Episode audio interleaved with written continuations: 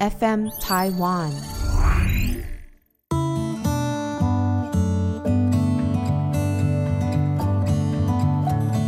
各位听众，大家好，欢迎收听《心理不用学》，我是陈永仪。你今天好吗？你现在除了在听这个 podcast 之外，还在做些什么呢？今天呢，在这个科技与心理、科技与生活的这个系列当中呢，嗯，想要继续之前呢，啊，我们曾经提过的一个议题，就是 attention。那其实 attention 跟 memory 也是有相关联的嘛。好，如果我们要记得一件事情，第一个先要去注意到它。如果没有注意到的事情，就比较难。存入我们的记忆里面，所以呢，今天并不是很专门的把这两个东西分开的来看科技对其中任何一个的影响，因为这个的研究其实很多。那其实我们通常一般，如果我来问你说，哎，你觉得科技在你生活当中对于注意力啊，对于记忆力啊，有些什么影响？我想很少人会。讲出什么 正向的东西吧，呃，所以它对我们负面的影响，我们大概都知道。我个人啊，经历很简单的一个，在我们这个年代上下的人，我有点犹豫啊，是因为我不确定很年轻的人有没有这样的经历。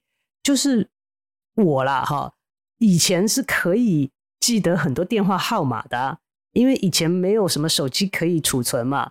所以家里的电话一定背得起来，常用的电话一定背得起来。呃，但是现在呢，好像越来越不需要用这样的东西了。那我们大脑用进废退的特质呢，就是你不常用，它就把资源收回来，去另有其他用途了嘛。所以不太去需要记电话号码，那就拿去做别的用途了。所以有的时候，现在很多人大概你去问他说谁谁谁的手机是几号，谁谁谁家里电话是几号，可能不太能记得起来。但是在我这个年代，是历经没有手机，然后一直到有手机的这个阶段，我到现在还是可以记得起来很多以前背得很熟的电话号码呀。所以他对我们的。它哈是这个，就是科技哈，对我们生活当中的影响，那当然是我觉得是不小的啦。可是今天呢、我想要延续之前跟大家提到过的这个 attention 这件事情，所以呢，让我再重复问大家一次：你现在此时此刻在听这个 podcast，你的环境是什么样子的？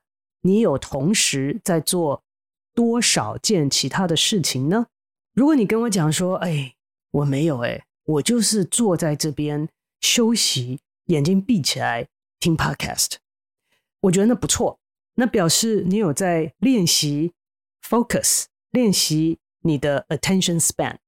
在现在科技发达，三 C 的产品协助我们做很多。其实我不就觉得不是他协助我们做很多事情，是他让我们似乎感觉到能做的事情越来越多了。因为以前要很专注做的事情，现在可能在因为呃科技的协助呢，很快就可以完成。以前我要拿纸拿笔来记东西，现在可能手机拿起来啊，呃，按个按钮，我就用语音把它存档下来。好，所以这些看似好像让我能够做的事情。在有限的时间以内所能够做的事情是越来越多了，但是凡事都会有它的后果嘛。我不能说有利有弊啊，因为这不见得是弊。就是说，它的利是让我们好像比以前更有效率。那另外一面就是我们的 attention 越来越难，像以前那样子的聚焦，然后注意力像以前可以这么长。那注意力比较没有办法像以前这么长的这个现象本身来讲呢，对我们的大脑跟对我们的身体有一些负面的影响。就如我刚刚一开始的时候问大家，你现在同时在做多少件事情？我们所谓的 multitasking，我是一个超级 multitasker，我可以同时做很多很多事情，但是呢，这个对我会有。相当程度的负面影响。如果你今天在听这个 podcast，你同时又在做家事，然后做家事的时候呢，还要想啊，因为如果家事只是只是劳力，不用花很多认知资源的话，那倒是还好。可是如果你今天在做家事的过程当中，就想到说啊，这个灯泡坏了，要去呃买灯泡。那谁有时间去买灯泡？现在就是下班时间，然后我帮 online 去 order。你看这些都是以前没有的选项哦。好，然后要不要 online 去 order？那那等会儿是不是什么时候我上一下手机看一下，或者上电脑去做这件事情？那这些一连串的东西呢，就把你带离了你原来要做的事情，不管是家事，不管是听 podcast，还是要去买灯泡。好，这只是我随便讲的一些很 trivial、很小的琐碎的事情。那当然还有更多其他的事情。你每一次在做事情的时候，都会想到很多其他要做的更多的事情。那当注意力这样子的被分散的时候，大脑太忙碌了，它同时要去 attend to，attend 就是 attention 啊，attend to 这么多不同的东西，它的 attention span 就会被切得很碎很小。所以到时候要再连接起来的时候，又要花很多额外的精力去把前因后果给连接起来啊！我刚刚在做什么？我之前在想什么？所以把我们的 attention span 切得很短、很碎、很细的时候，其实最终还是要花更多的资源，花我们更多的力气去把这些碎碎的东西给拼起来。所以 attention span 呢，呃，是要被训练的，就像 memory 也可以被训练一样。所以今天其实我要花一些的时间呢，是要讲科技怎么可以帮助我们训练 attention span。这个可能是 counterintuitive，好，就是刚刚我讲了这些，大家可能以为我会讲说啊，那科技怎么样对我们的 attention span 的的 training 不好啊？然后呢，呃，要远离科技啊，好，但是就像我一开始跟大家讲的，我们所处的这个环境是很多元的。我们的个体是很复杂的，是非常丰富的，不太可能呐、好像以前我们研究很专一，但是呢，现在就会觉得是说，哎，你还是要拼凑起来，最终这还是这个人嘛。你研究他的鼻子、他的眼睛、他的内脏，好，最后你拼凑起来还是这个人，而且里面的每一个细节都是相互牵连的。那我们把这样子的一个复杂的人放在这样一个多元的环境当中，这其中的互动真的是。很丰盛，很丰盛。所以，当我们单一去看一个因素或一样东西的时候，然后就要去下结论说这个东西，嗯，是好的或者坏的，是有它的困难度。今天呢，我想要在我们大家大概都会觉得科技对我们的注意力跟注意力集中的能力，还有记忆这些，呃，会有负面影响的这个样子的印象的前提下。我们来讨论一下，科技也可能协助我们来训练我们的 attention span。当我们可以把我们的 attention 放在某一个集中的点上面的时候，这对我们的大脑跟我们的身体来讲，其实是蛮放松的。那我讲到这边，有可能有人猜到，我今天想要花一些些的时间跟大家讨论的。是如何的训练我们的 attention，放松我们的身体跟大脑，给我们的身体大脑一些些呼吸放松的空间，让它能够恢复。那今天还不讲另外一个相关联的东西，叫做迷走神经。好，这些全部都是有相关联的。那我相信很多人从不同的来源都有听到过类似这样子的一些资讯。所以这些我先不多说，如果有以后有机会的话，再跟大家详细的一起来讨论。我今天想要讲的一个主题呢，其实就是正念，这个也是大家常听到的。所以为什么我想说花以下短短的时间跟大家讲呢？因为我以前听到正念就想到打坐，就想到这是个功夫，这个很困难，所以连试都不会想要去试。但是像我这样子的一个 好动，然后脑筋跳来跳去，又超级的习惯 multitasking 的人，都可以去对正念有所理解，然后来练习我相信每一个人都可以。我也把我的经验跟大家分享。那在诊间呢，呃，我也跟病人有练习正念这样子的一个方式。那在研究上面有很多的文献都显示，正念的练习是可以有效的降低焦虑、降低压力的。正念本身是一门很大的学问，那打坐当然也是很大的学问。我不敢宣称我在这边有比别人多很多的经验或者是知识，但是我觉得我们不需要对这一方面成为专家，也能够从中获益。我们了解到一点点，然后找到其中可以让我们适用我们自己的方式，就可以对我们个人有很大的帮助了。所以接下来我们稍微讲一下什么是正念，然后讲一下一些简单的技巧，让我们可以开始尝试这样子的一个其实是有益身心的一个练习。之前说过，正念是一门很大的学问，所以有很多不同的学派跟说法。所以我今天讲的呢，真的就是我自己去读了一些东西之后，我的理解跟对我来讲有效的方式。那我跟我的病人在诊间练习的时候，也是这样子的跟他们分享的。他们如果之后呃有兴趣，呃有意愿，可以自己在这方面多多的学习，多多的练习，然后发展出适合他们自己的方式。好，所以我只是分享我的理解跟我的经验。所以，在我理解正念的过程当中呢，我就是觉得，嗯，它是一个让我大脑休息的方式。因为现代的人很多焦虑的来源，常常我听到病人讲，是说他觉得他的脑袋停不下来，就是永远都有这么多思绪，电光火石的在他的大脑里面停不下来。想到 A 就想到 B，想到 B 就想到 C，然后又回到 A。好，那在睡觉的时候有这样的情况出现，也会打扰到我们入睡的速度跟睡眠的品质。半夜醒来的时候也是一样。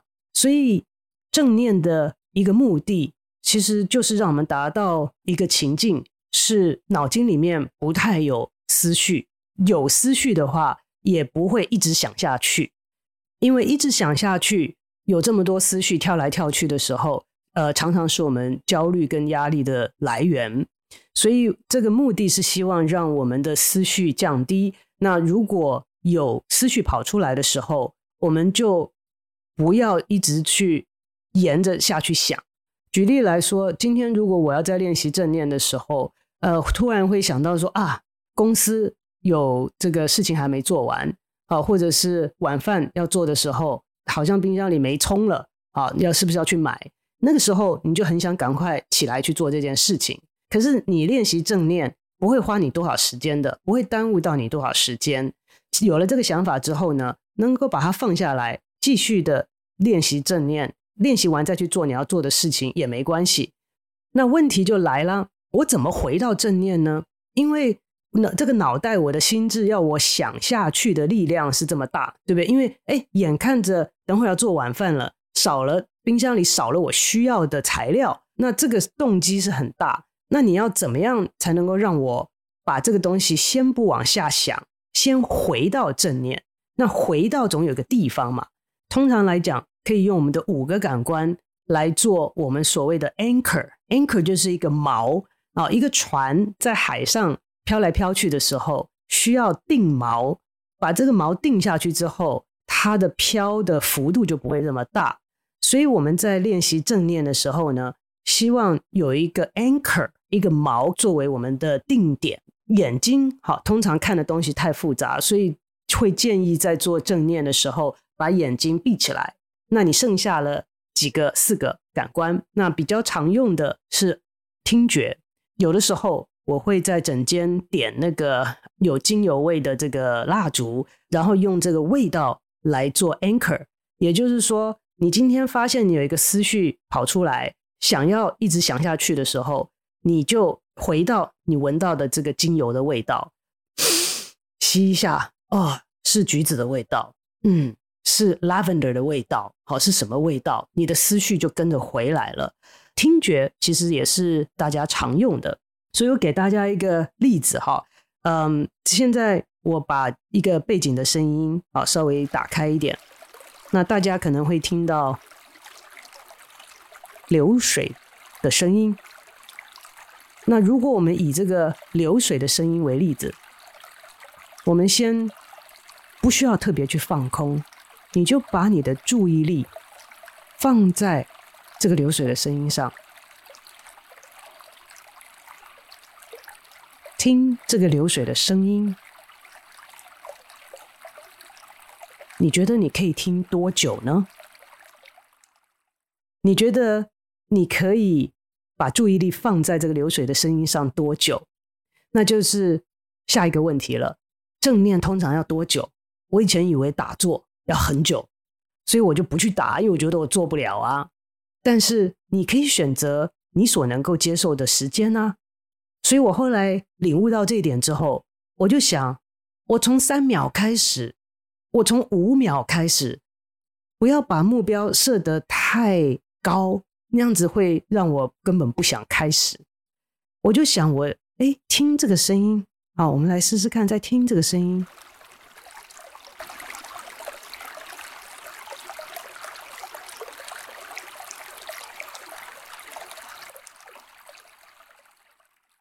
这样子已经好多秒了耶。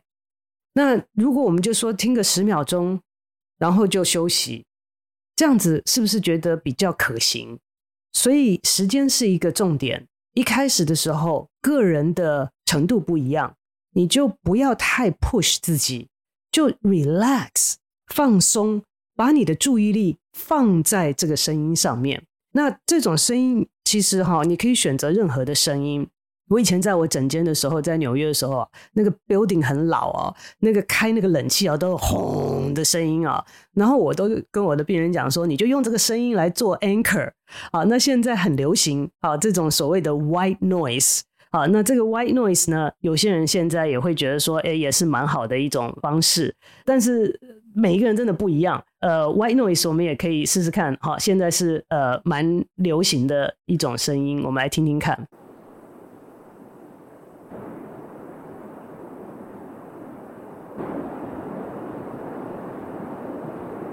好，这个 white noise 呢，呃，也是现在很很多人这这个很夯啦。好，就是说助睡眠啊，等等等等的。我觉得就是这个，其实就是以前我那个年代，电视只演到十二点，到了十二点唱完那个什么晚安歌之后啊，那个电视就发出的声音就是个 white noise，这种声音。好，那有的时候我会给我病人用那个节拍器。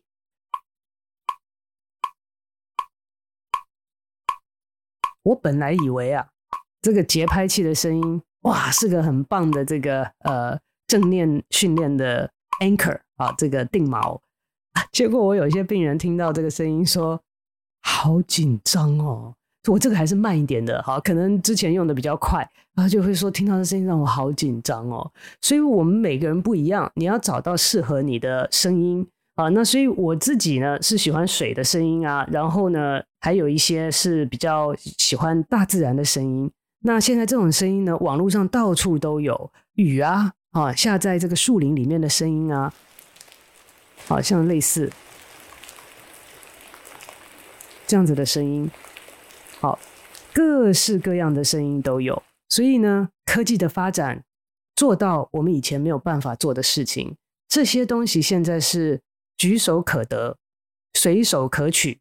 好，我只是在手机上面、YouTube 上面随便找，你就打进去说 White Noise 啊，或者是 Rainforest 啊，或者是 Metronome 啊，这些都马上就跳出来很多选项。那甚至现在在我们的手机当中的 APP 有很多很多的这个声音的 App 啊，助眠的声音，你里面可以选啊，选要什么样声音，冷气的声音还真的有哎。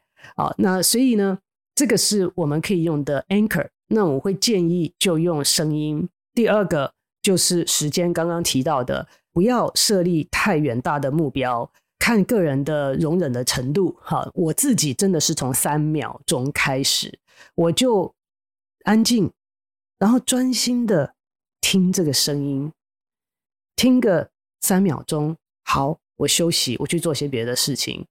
这样子才不会让你下次不想再来做。因为如果每次做都是这么宏大的一个目标，你就会觉得要都准备好了再来做，就很难开始。这是个小事，好，就在生活当中呢，慢慢的来练习它。那我现在练习到一个程度呢，我不是大师，我在讲不是大师哦，我也不不是那么经常的练。虽然我知道应该，我家住在捷运旁边，我用捷运的声音来做我的 anchor，其实 it works，对我来讲是有效的。我从三秒钟慢慢练习，练习，练习，像我现在到最多没有多久，我到最多呢现在是七分钟，所以也没多久啊。可是对我来讲是很不错的了。